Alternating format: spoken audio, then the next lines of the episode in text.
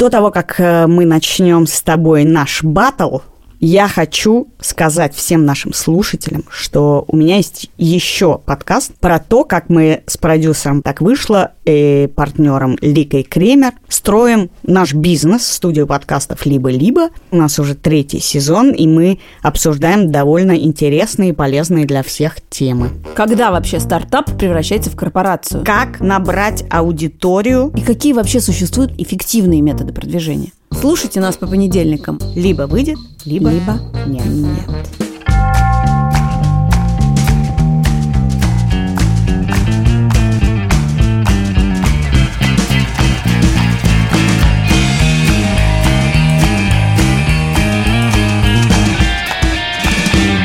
Здравствуйте! Это подкаст «Так вышло» студия «Либо-либо» и мы его ведущие Андрей Бабицкий. И я Катя Крангаус. Этот выпуск мы делаем с нашим партнером. Партнером мечты, я бы просто сказал. Брендом Зева, который выпускает туалетную бумагу, как все знают. А еще Зева запустила недавно кампанию о неравноправии и несправедливости в распределении домашних обязанностей. О чем мы сегодня очень много будем говорить. Мы будем говорить, это, собственно, тема нашего подкаста. На ближайшие несколько Да, выпусков. а я хочу сказать, что я просто горд жутко, что мы рекламируем компанию, продуктом которой мы лояльно пользуемся много лет. Андрюш, наружу или внутрь язычком? Наружу, вообще без вопросов. Только наружу.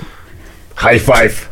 Мы с Андрюшей завели телеграм-канал, в котором вы можете следить за тем, как мы готовимся к выпуску, какие кейсы и подтверждения разных сторон по какому-то вопросу мы находим, подписывайтесь на него, называется «Так вышло». И начать этот выпуск я хочу сразу с того, Андрей, что ты первый начал этот выпуск, и это свидетельство огромной претензии, которые я сегодня буду бесконечно тебе предъявлять. А я хочу сказать, что ты вот сказал, что мы с тобой завели телеграм-канал, а мы его еще завели с нашим редактором Андреем Борзенко. А главное, И с с- нашим ресерчем Катей Зорич. Главное с нашим ресерчером Катей Зорич. И нашим продюсером Ликой Кремер.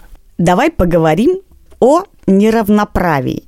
И не просто неравноправии, а о ментальном грузе. Я правильно понимаю, что ты только недавно узнал этот термин? Я даже не могу его почувствовать. Напрягаюсь, напрягаюсь и не чувствую его.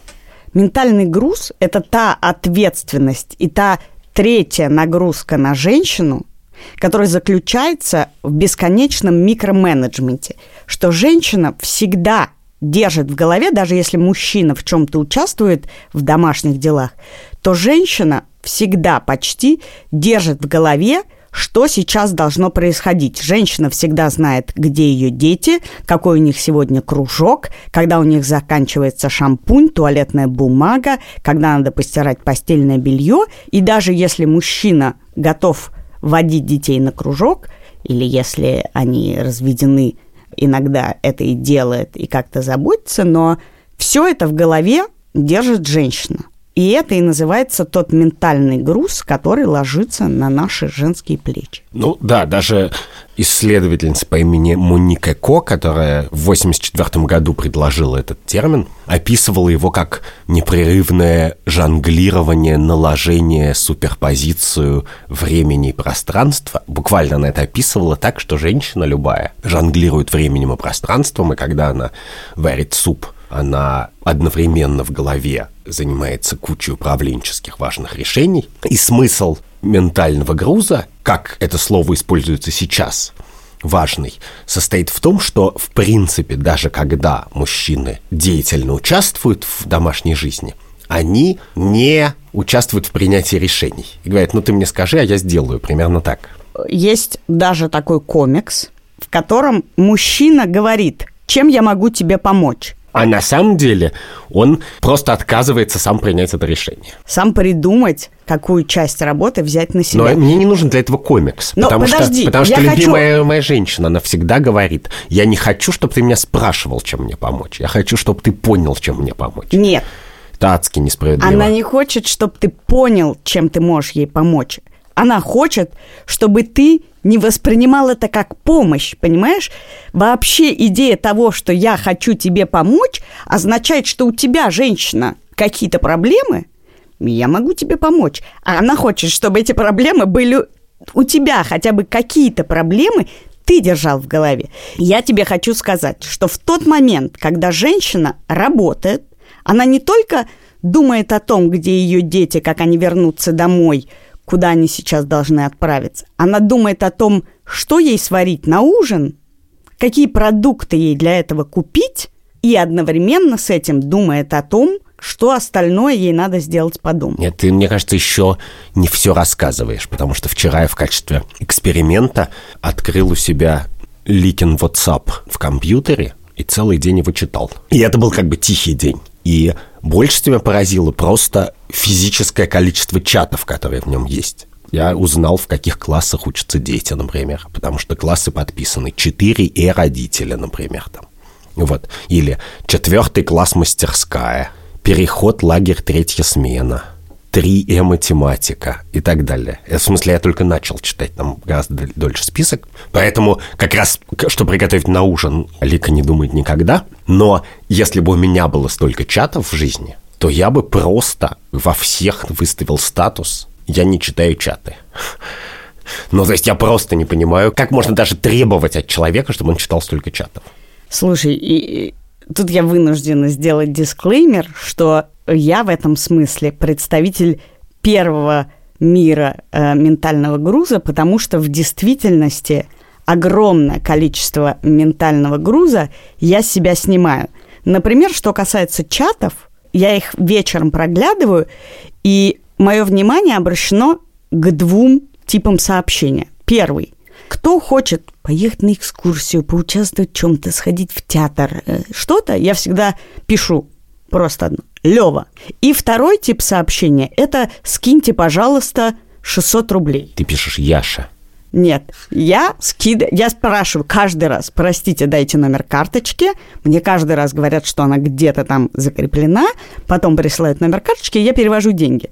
Недавно я сообщила своему сыну Леве, что в воскресенье он едет на экскурсию. А он говорит, а на какую? Я говорю, я понятия не имею, я сдала деньги, ты едешь на экскурсию. Вот, я это и хочу тебе сказать. Кажется, ты начала с такой инвективы, ты начала с такого обвинительного пафоса, а на самом деле, вот прошло пять минут, и мы уже приходим к тому, что, в принципе, правда, она может быть не на моей стороне, но она точно где-то посередине. Что это, может быть, мне надо больше взять на себя ментального груза, но, может быть, вам, блин, надо его меньше на себя взять. Я тебе хочу сказать, что взять его на себя меньше – это огромный труд. То есть то, о чем я сейчас говорю, это огромная работа над собой.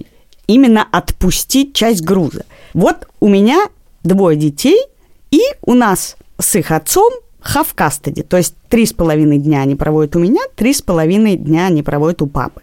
И до этого логистикой занимался я. И ты себе не представляешь, какого огромного труда мне стоило не напоминать ему о том, какой у них кружок, какое у них расписание, что им надо в школе, какое домашнее задание надо сделать. И даже не напоминала о том, что на следующей неделе каникулы. Да, один раз дети приехали к закрытым дверям школы. Но вот это ощущение преодоления, что ты отпускаешь детей на попечение отца и таким образом соглашаешься на то, что, может быть, они не поедят вечером.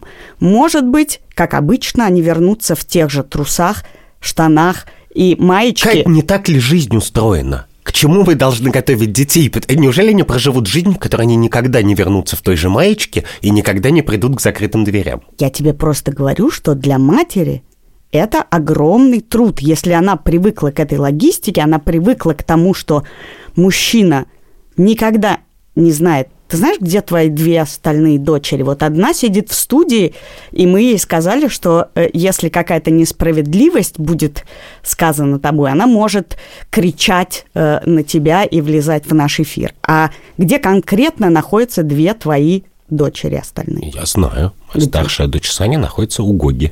Гога – это ее ученик. Средняя дочь? А средняя дочь вечером будет у меня. А сейчас? Я думаю, что дома тупит. И я угадал. Ты угадал. Да. Ты угадал. А я не знаю, где в данную секунду находятся два моих сына. Ты понимаешь, что мы обсудили только моих дочерей, но вообще про всех детей. которые как бы находятся так или иначе под моей опекой, частично знаю, где они находятся. Поэтому ты не знаешь про своих двоих, а я знаю про шестерых. И кто из нас, у кого ментальный груз? Ну, согласись, что ты тоже проделал над собой огромную работу в этом направлении. Ну, мне кажется, что это, кстати, вот это смартфоны. Ну, то есть, как и дети научились писать, вот. В смысле, что дети проделывают эту работу. Но я хочу сказать, что вот, подожди, это важно, давай вернемся к этому. Что ты говоришь, что тебе трудно и мучительно как бы скидывать себе этот груз, перестать микроменеджить, перестать все время об этом думать. Вчера выяснилось, что у моего сына что он не делал домашнее задание по английскому с начала сентября, и что у него накопилось 35 страниц домашнего задания, и я честно помогла ему по зуму сделать ровно половину. Серьезно? Да. 17 с половиной страниц? Да. Молодец. Но в смысле, ты теперь занимаешься микроменеджментом равенства распределения Да. усилий. Это, это похвально. Но погляди, вот моя картина мира примерно такая. Чего мы точно должны детям? Мы должны детям, чтобы у них была еда, чтобы они были чистые, чтобы у них были игрушки, какие-то развлечения, чтобы мы их обнимали по, за- по запросу и без запроса. Вот. И чтобы у них была какая-то минимальная безопасность. Ну, то есть, в смысле, чтобы, я не знаю, гвозди и бритвы не валялись повсюду, и они друг друга не мутузили. Ты говоришь это потому, что мой младший сын забивает всюду гвозди у меня дома. Нет, нет, нет, нет. Поверь, Яша не единственный Вредитель на свете. Да, вредитель на свете, да. Дальше есть законное требование Лики, что по выходным надо придумывать какое-то развлечение. Я, правда, в этом очень плохо. Ну, такое, типа, все вместе что-то делаем. Я могу, например, пойти и купить настольную игру новую. И это как бы, бац, три часа как бы минус. Но прям вот сидеть и менеджер, это сил никаких нет. Но дальше, ну это какое-то просто безумие. Ну, например, надо ли следить за тем, чтобы твои дети делали домашнее задание? Я считаю, что нет. Я считаю, что надо следить за тем, чтобы твои дети выстроили понятные отношения с учителями и школой. То есть, либо они делали домашнее задание сами, ну, с- может быть, с моей помощью, но немножечко про это помнили, чтобы их не надо было хотя бы понуждать к этому. А можно было сказать, давай мы поделаем домашнее задание. Либо не делали вы, получали двойки. Я всегда всем детям говорю, ну, не, как бы, тебе лень, не делай домашнее задание, получи двойку. И они всегда отказываются, как бы. И мне кажется, вот моя ответственность состоит в том, чтобы сказать, нет, никто тебя не убьет от этой двойки. Хотя я не знаю, не убьет ли. Потому что кое-кто, с другой стороны, имеет ментальный груз и, может быть, их убьет. И я считаю, что это уже как бы вторжение на мою территорию. А ты заметил, что когда мы учились в школе, вообще-то все это было реально нашей проблемой, а Что если... родители работали просто по 20 часов в сутки. Ну, даже не поэтому, а как-то было понятно, что когда вызывают родители, это ты, ну, как бы ты совсем просто так это запустил. Но до этого было много проблем, которые мы решали сами. А теперь из-за этого WhatsApp тебе бесконечно обращаются. Мне пишут учителя, почему там э, не сделано домашнее задание. Не хотите ли вы там обсудить со мной что-то? А я не хочу. А я не хочу, и... И ну, тебе стыдно? Нет. Ну, ты знаешь, у меня плохо. Нет, ну подожди, но вины. у тебя плохо с чувством вины, но очевидно, есть какое-то социальное давление, что, в принципе, твоя книжка называлась «Я плохая мать», когда это же про это, в смысле, что я вчера целый день читал Ликин WhatsApp. У меня было две главных эмоции. Одна, что я просто не понимаю, как можно тащить такое количество работы. А вторая была, что вообще-то без большинства этой работы блин, можно обойтись. Что я работал в миллионе разных мест, и там были групповые чаты среди коллег. И ты же всегда знаешь, когда групповой чат эффективный, а когда нет. Когда тебя по делу дергают, а когда не по делу. Интересная вещь, что моя сестра, у которой четверо детей, она с самого начала сказала, дети учатся, если там какие-то вопросы, вот я добавила их во все чаты, обращайтесь не ко мне, у меня, к сожалению, совершенно нет времени этим заниматься. И я помню, когда мой старший сын пошел в первый класс, это было в Риге, и было какое-то первое родительское собрание, и как всегда в неудобное время, как известно, оно проходит, потому что никого не волнует то, что у тебя работа. И я пришла, сидела на этом маленьком стульчике, рядом со мной сидело еще 20 человек на маленьких стульчиках, а дальше нам стали рассказывать про наточенные карандаши. Сколько наточенных карандашей, какого цвета и какой мягкости у детей должны быть в пенале. И я помню свое возмущение, и поскольку я резкий человек, и иногда мне сложно э, держать это в себе, я встала иногда. и сказала, послушайте, но это школа, вы собираетесь учить их математике, вы собираетесь объяснять им, как устроен русский язык, вы в конце концов собираетесь учить их когда-нибудь физике и геометрии и какому-то еще языку. Неужели вы не можете объяснить им, какие у них должны быть карандаши? Почему я, человек, который проводит с детьми в итоге гораздо меньше времени, чем они проводят в школе, должна проводить с ними эти несколько часов, полчаса утром и несколько часов вечером за какими-то карандашами или домашним заданием. Я хочу их в этот момент обнимать, кормить, обсуждать, что произошло, и баловаться. Так именно, станьте папами. Это же описание папы хрестоматийное. Папа – это такой чувак, который как бы мягкий, к нему можно, с ним можно пойти и, и сожрать котлету, или съесть Макдональдс, или скатиться с горки. И он никогда тебе не напомнит про домашнее задание, потому что про него не помнит. Стань этим папой, скинь себя все остальное. Детям только это и нужно. Им нужно, чтобы все стали папами. Нет, подожди, если я стану папой, то и мои три с половиной дня они будут ходить в одних и тех же трусах, и рано или поздно у них начнутся какие-то проблемы. Подожди, но ты понимаешь, что в то, ты в свои три с половиной дня выедаешь себе мозг, причем ты выедаешь его 7 дней, потому что три с половиной, значит, ты выедаешь как там они с папой, а три с половиной ты выедаешь, пройдут ли они вовремя на кружок. А так у вас будет конкуренция. Вот у бабушек так тоже. Бабушки конкурируют. Кто клевее, как бы, кто лучше, как бы, вот, вот, Ася кивает. Ты что, кто... у меня бабушки летом говорит одна, я возьму детей на три недели, вторая такая, я возьму на 4. На и там 22 начина... дня, да. Да-да-да, там начинается реально аукцион, потому что каждый должен переплюнуть предыдущий. Именно. И у бабушек есть какой-то тоже ментальный груз. Но, в принципе, у бабушек есть здоровая конкуренция, кто просто еще более клевый и на расслабоне как бы проведет время с ребенком. Этот выпуск мы делаем с нашим партнером Зева которая запускает кампанию о несправедливости и неравноправии в разделении домашних обязанностей. Я Ирина Монахова, старший бренд-менеджер э, торговой марки «Зева» в России. Меня зовут София Телегина, я бренд-менеджер марки «Зева» тоже в России. Мы начнем сразу с главного вопроса. Как вам вообще пришла в голову идея запустить э, такую рекламную кампанию о распределении домашних обязанностей? В наши дни э, от крупных брендов, таких как Зева, потребители уже ждут не только качественные продукты и обычную рекламу, но и чтобы бренд освещал какие-то социально значимые вопросы. Выбор темы этот не случайен, потому что, согласно исследованию, которое мы проводили во многих странах э, мира, эта проблема является актуальной и в России, и за рубежом. А, просто потому, что на эту тему не очень-то принято разговаривать. Люди принимают за истину какие-то устоявшиеся в их семьях а, установки, стереотипы, и э, зачастую даже не осознают, что вот эта общепринятая модель может их конкретной семье не подходить. Кто чаще покупает туалетную бумагу, мужчины или женщины? Женщины чаще покупают туалетную бумагу, как и все товары потребительского повседневного спроса в России. То есть вы э, разговариваете с ними? Нет, вовсе нет. Мы разговариваем со всеми семьями. А скажите, что вам кажется еще и вообще несправедливым лично вам в распределении домашних обязанностей? Ну, вначале, когда мы начали заниматься этой темой, она показалась, ну, наверное, лично мне не настолько острой, потому что, в принципе, в моем окружении, думаю, что и в вашем окружении тоже на эту тему как-то не особо принято разговаривать. И зачастую разделение обязанностей складывается так, как это было у твоих родителей.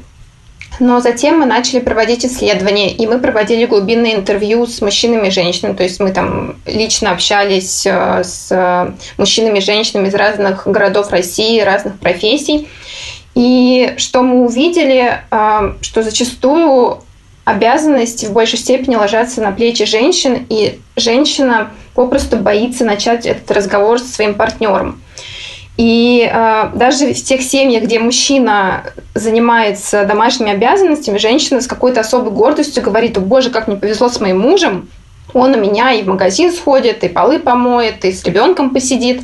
То есть это воспринимается как нечто особенное, как какой-то выигрыш в лотерею, а не какая-то стандартная ситуация. Но а компания ваша состоит из чего? Вот вы исследовали проблему, а как вы на нее теперь влияете? Ну, главный элемент нашей компании – это ролик, э, своеобразный ролик-эксперимент, э, в котором мы решили задействовать детей. Сначала мы спросили про то, как распределяются обязанности у них дома, и сюрприз-сюрприз, оказалось, что большую часть домашних обязанностей делают их мамы, но дети не видели в этом проблемы, и мы предложили детям пройти некую гонку с препятствиями, в которой мальчикам было легче, мальчики просто прошли несколько препятствий и финишировали, а у девочек перед финишем появилось несколько заданий, которые подозрительно напоминают э, какие-то домашние дела. Кстати, расскажите про то, как это влияет на детей распределение обязанностей, как это воспроизводится, как это на них влияет, как они же это считывают, эти модели. У нас все подтверждено цифрами. А, по результатам нашего исследования более 80% респондентов подтвердили, что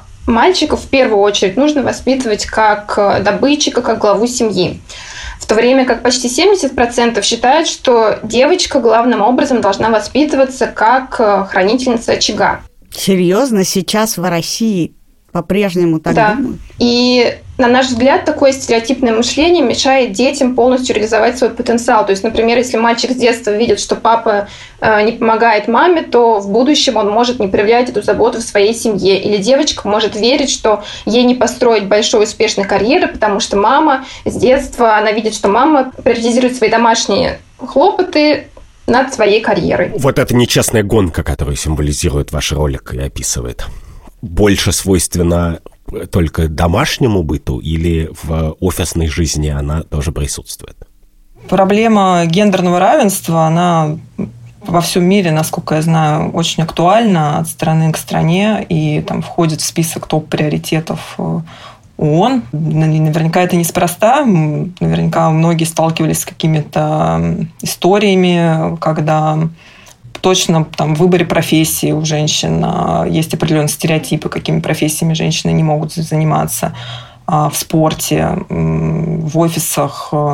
Сильно это зависит от культуры компании, от того, насколько компания осознанно продвигает в своей корпоративной культуре равенство полов. Ну, я так подозреваю, что ситуация довольно может сильно отличаться от компании к компании. А в каких еще странах э, вы планируете запускать такого рода компанию? В целом, а, то исследование глобальное, в которое мы провели пару лет назад, и показало, что эта проблема релевантна и во Франции, и в Германии, и в Англии, и в Мексике. И мы, наши глобальные коллеги планируют там тоже активировать э, подобные компании. Скажите, пожалуйста, почему представителями и лицами этой компании в России стали Наталья Подольская, Людмила Петрановская и Станислав Бондаренко? Э, Людмила Петрановская стала нашим главным экспертом. Э, мы очень ценим э, что такой специалист такого уровня с таким опытом нас поддерживает, разделяет нашу позицию. Мы верим, что Людмила Петрановская – это именно тот человек, к которому очень многие родители прислушиваются в вопросах воспитания детей, и вот ее экспертиза будет очень ценна. И для того, чтобы внести нашу идею как до можно большего количества семей, нам нужны были медийные личности, за жизнью которых с интересом следят и которым доверяют. И Наталья Подольская и Станислав Бондаренко, они сами являются родителями. У Натальи двое детей, у Станислава трое. И их подход к распределению домашних обязанностей может стать примером для многих семей во всей России. Поэтому, собственно говоря, мы их и выбрали. Спасибо. Спасибо большое. Спасибо вам. Ты же не будешь отрицать, что по каким-то причинам, не только исторически, а количественно, женщину гораздо больше беспокоит и тревожит каждая часть. Почему, собственно, есть разница между папой и мамой во многом, в большом количестве процентов, почему женщина так тревожится из-за чистоты, из-за зубов. Я вот помешана на том, чтобы водить детей к стоматологу. Мне абсолютно плевать на все их остальное здоровье, вот я помешана на. Я, я с тобой согласен. Есть две вещи, которые мы должны детям. Хорошие зубы и английский язык, а все остальное – это фигня. Как ты думаешь, почему женщине органически свойствен такой уровень тревожности по отношению к детям? Потому что ты можешь быть папой, потому что ты так чувствуешь. Ты чувствуешь, ой, да ладно, ой, да ладно, ой, да ладно, ой, да ладно. Пусть они съедят сегодня на ужин чипсы, завтра Макдональдс, и я не буду думать о сбалансированном питании, о котором мне все время говорит Нет, ну- одна из бабушек детей. Ну как? Мне кажется, что понятно, почему это, это есть. Это, во-первых, воспроизводится социально. Ну, в смысле, WhatsApp-чаты, которые читаю, состоят только из женщин. Ну, или почти только, почти все сообщения подписаны. Так, а, и а, учителя, как ты верно говоришь, все сообщают маме, если могут. Да, я бы по им объяснить про э, have custody не могу никак. Они Да. все равно мне звонят в дни, когда я отказываюсь от ментального Да, да, груза. это и есть социальное давление. И главное, что учитель, он, может быть, и пишет сначала папе, но папа говорит, а мне пофигу. Ну, сделал домашнее задание, сделал, не сделал, не сделал, мне отлично. Я и так выживу. И учитель-то говорит, окей, но тогда я напишу маме, потому что она что-нибудь сделает. Ну, например. И поэтому там есть много ступенек, на которых это воспроизводится. Даже если бы учитель как бы начал с чистого листа, он бы очень быстро пришел к тому, потому что смириться с тем, что там папа за что-то отвечает, он готов, но смириться с тем, что всем пофигу, сделал ребенок домашнее задание или нет, он уже не может. Кроме того, есть исторические причины, потому что когда-то просто, чтобы ребенок выжил, не то что с зубами, а просто с конечностями, целенький, здоровенький, нужно было столько труда вкладывать и, и как бы ежедневного пригляда гораздо больше, чем сейчас. Ты знаешь, наш редактор прислал ссылку на статью, которую можно найти в нашем телеграм-канале, про то, что на самом деле вот это управление рутиной снимает с того, кто ей управляет, тревожность. Тревожность за будущее детей, тревожность за нестабильность обстановки. А тот, кто лежит на диване, он подавляет тревожность. А значит, она вырвется агрессией, ты типа неправильно их воспитываешь. Это ты виновата, что они, не знаю, залипают в телефон. Ну вот это, И я кстати- знаю, что у тебя выз- вызывает это возмущение. Наоборот, Что ты наоборот. говоришь, он все время залипает в телефон, давай заберем. Я сама видела. Нет, подожди сцену. секунду, я это говорю, наверное, в тысячу раз реже, чем Лика. Но нет, я как раз вот за Она что же я все себя... время залипает в телефон. Да, но в чем я себя реально виню, это в том, что эта эмоция, ты их неправильно воспитываешь, у меня есть. И, и мне ее стыдно, правда. Если ты нас слышишь, прости меня, пожалуйста. Потому что, конечно, это вообще-то свинство. Вот это как раз перекладывание ментального груза. Потому что это точно невозможно оправдать. Потому что, конечно, это к тебе претензия. А кто тебе мешал это сделать? Ну да. Вторая штука, которую я понял, читая чаты и вообще размышляя об этом, состоит в том, и это очень интересная мысль, что современная мысль, как бы социальная и особенно левая, она как бы недооценивает менеджмент. Ну, в смысле, что недооценивает идею, что люди, которые занимаются менеджментом высокого уровня, они получают свои деньги не просто так, а потому что они хорошо справляются. Потому что, конечно, вся идея ментального груза – это про менеджмент. Потому что вот как раз физические э, маленькие дела, которые надо сделать, скрутить табуретку из Икеи, помыть посуду, сварить еды, для меня это жуткое удовольствие всегда. Наоборот, потому что мне не надо думать о какой-то сложной, нагружать голову, а ты сидишь, свистишь, моешь посуду там и так далее. И оказывается, что самая ценная работа в доме – это не, на самом деле, не физическая уже работа, особенно после стиральных машин, того, сего, пятого, десятого, а это менеджмент. И оказывается, мы это просто видим. У нас есть большое, как бы огромное доказательство этому, что женщины лучшие менеджеры просто с огромным статистическим подавляющим перевесом. Вот Ася сидит у нас на записи, потом у Аси два дела. Ну, то есть как два дела, которые на, на мое время попадают. Это урок математики и рок-н-ролл. Ну и какое-то перемещение. Так вот, я уже час не могу понять, как эти два дела впихнуть. В конце концов, я как бы махнул рукой, говорю, окей, мы все успеем, потому что, значит, Ася, которая сама уже стала большим менеджером, значит, меня четыре раза спросила, когда будет 2.30, потому что в 2.30 математика. Но я уже смирился внутренне с тем, что чтобы два этих простых дела впихнуть в сегодняшний день, я как бы этот день не работаю фактически. И я уже сдался и поднял лапки в немножко вверх. А я менеджерю на более высоком уровне, потому что я не могу не работать, и поэтому я нахожу бейбиситера или няню или водителя, который всю эту конструкцию исполнит, а я смогу в этот момент работать, микроменеджеря это. Но я хочу э, рассказать тебе два факта. Во-первых, женщина не только менеджерит, но в огромном количестве случаев является и исполнителем собственной логистики. А второе, я тебе хочу сказать, что я очень хорошо помню картину, как в детстве я просыпаюсь на свой день рождения, и у нас всегда был мини-квест, где лежат подарки. И я помню, что мой папа с таким же азартом бежал и говорил, давай посмотрим, что мы тебе подарили, потому что понятия не имел, что они мне подарили. И ему было тоже интересно. Нет, но все-таки это вот, мне кажется, что есть какая-то поколенческая штука.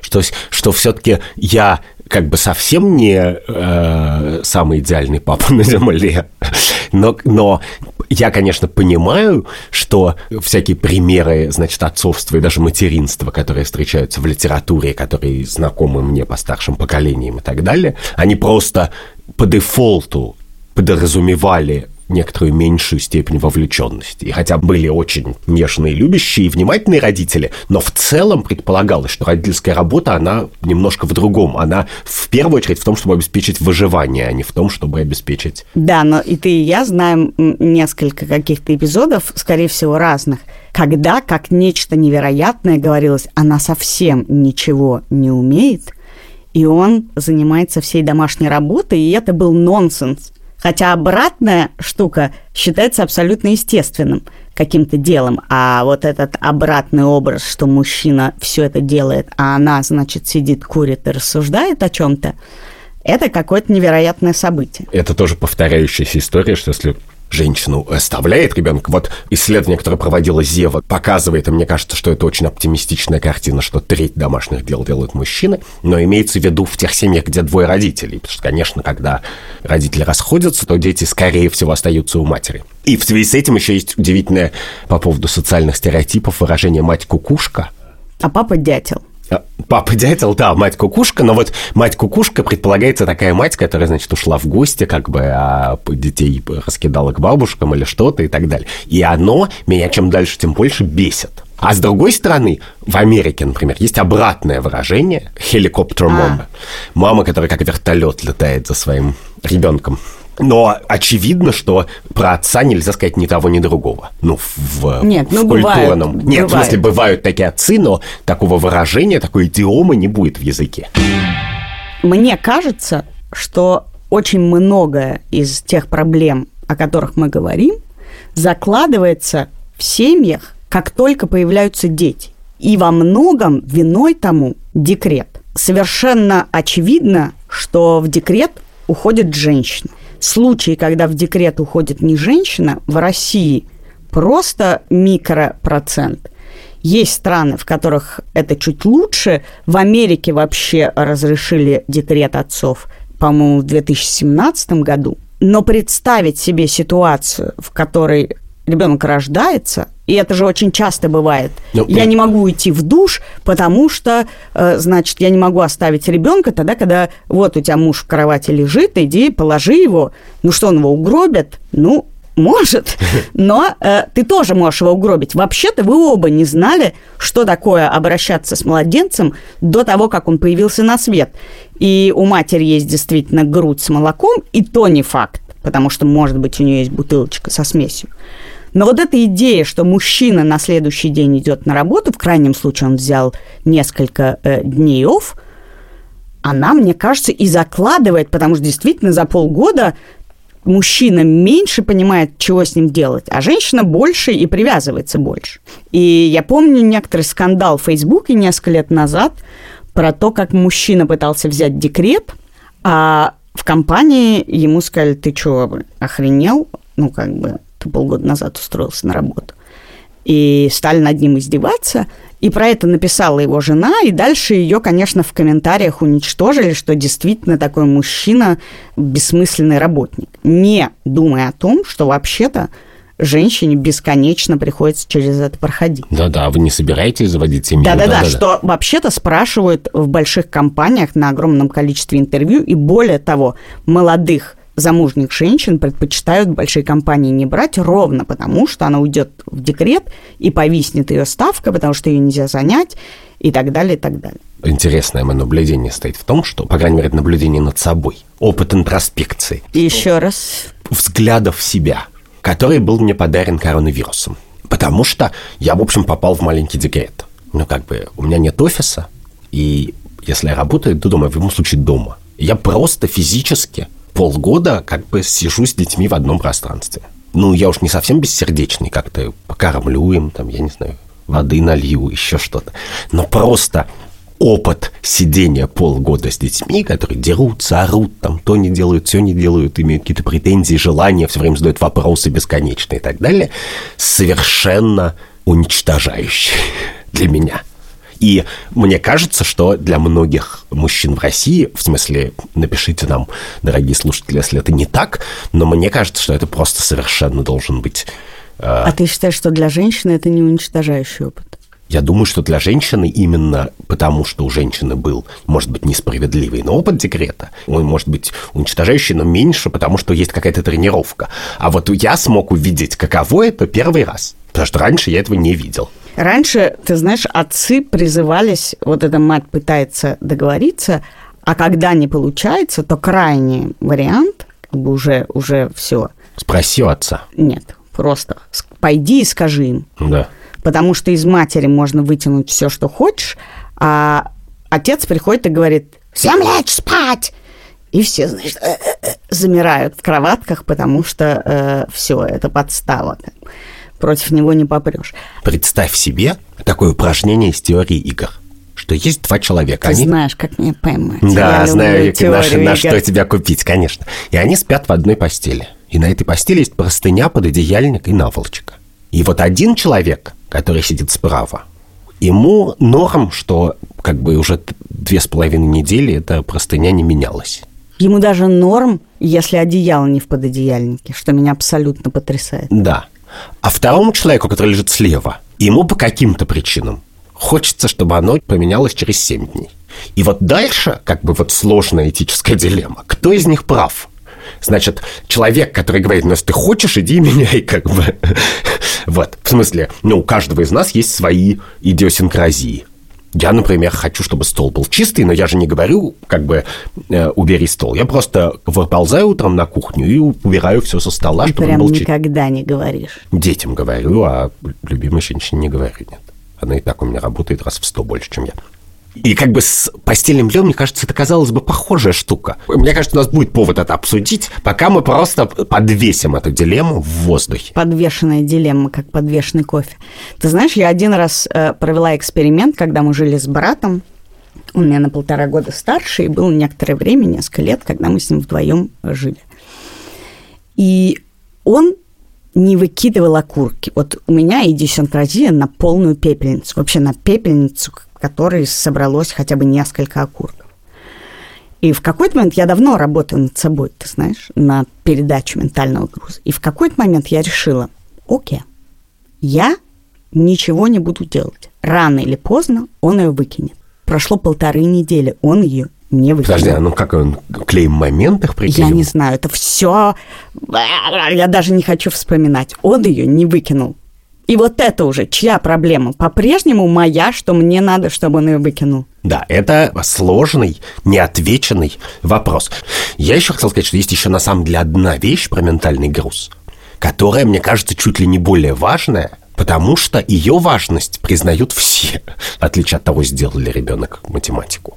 Это всякие социальные коммуникации. Вот вы идете вместе к друзьям, и надо, э, не знаю, купить подарок, договориться, во сколько приходишь, э, договориться. Э, Мужчина легко приходит на праздник с бутылкой. А женщина думает, ну, Ну да, но вообще вот это как бы социальное пространство, в нем очевидно, женщины вовлечены гораздо больше, что купить там. Как. И, и, и в некотором смысле оно гораздо проще эмансипируется, потому что с друзьями тебе проще ну, как бы мужчине, который лежит на диване, проще общаться с друзьями о том, что сделать вместе, чем э, с незнакомыми людьми в, э, или малознакомыми людьми в школьном чате. Но неравенство очевидно, что я наблюдаю просто даже по нашим дружеским всем перепискам коллективным. Дочь моя Ксюня, средняя, например, у нее есть ментальный груз еще очень специфического свойства, очень, который я очень ценю. Она мне очень помогает. Она мне, например, пишет сообщение такого рода. А ты помнишь, что у НН день рождения во вторник? Не забудь поздравить. Или «А ты идешь вот туда-то в гости, а у ее дочки день рождения был вчера». Или «К тебе придет Саня, моя дочь Саня, она постриглась, обрати, пожалуйста, на это внимание. Как мило. Да. И это, с моей точки зрения, это просто чистая магия. Я считаю, короче, что я поработала над собой гораздо больше, чем ты, потому что, например, я сегодня поздравила э, бабушку своих детей по отцовской линии, отправила ей цветочки, послала картину, которую нарисовал мой младший сын. Но оказалось, что день рождения у нее завтра. И я уже, вот видишь, какую-то часть этого ментального груза, поскольку я не захожу в Facebook, просто, ну, завтра и завтра, какая мне разница. Вот. А у Асю не завтра день рождения, чтобы ты понимала, как устроен ментальный груз у человека, достигшего нирваны уже. Значит, мы с Асюней договорились, что мы теперь подарок покупаем так. Мы вместе с Асюней идем, и Асюня его выбирает. Все остальные кейсы, статьи и интересные исследования и наблюдения по поводу ментального груза вы можете найти в нашем телеграм-канале «Так вышло», а еще вы можете подписаться на наш Patreon, ссылку на который мы оставим в описании подкаста, как и на ролик Зевы. И там появляются иногда короткие выпуски которых мы обсуждаем сиюминутные, небольшие, интересующие нас этические темы. С вами были Андрей Бабицкий. И Катя Кронгауз, а также продюсер Лика Кремер, редактор Андрей Борзенко, ресерчер Катя Зотыч и звукорежиссер Эльдар Фатахов.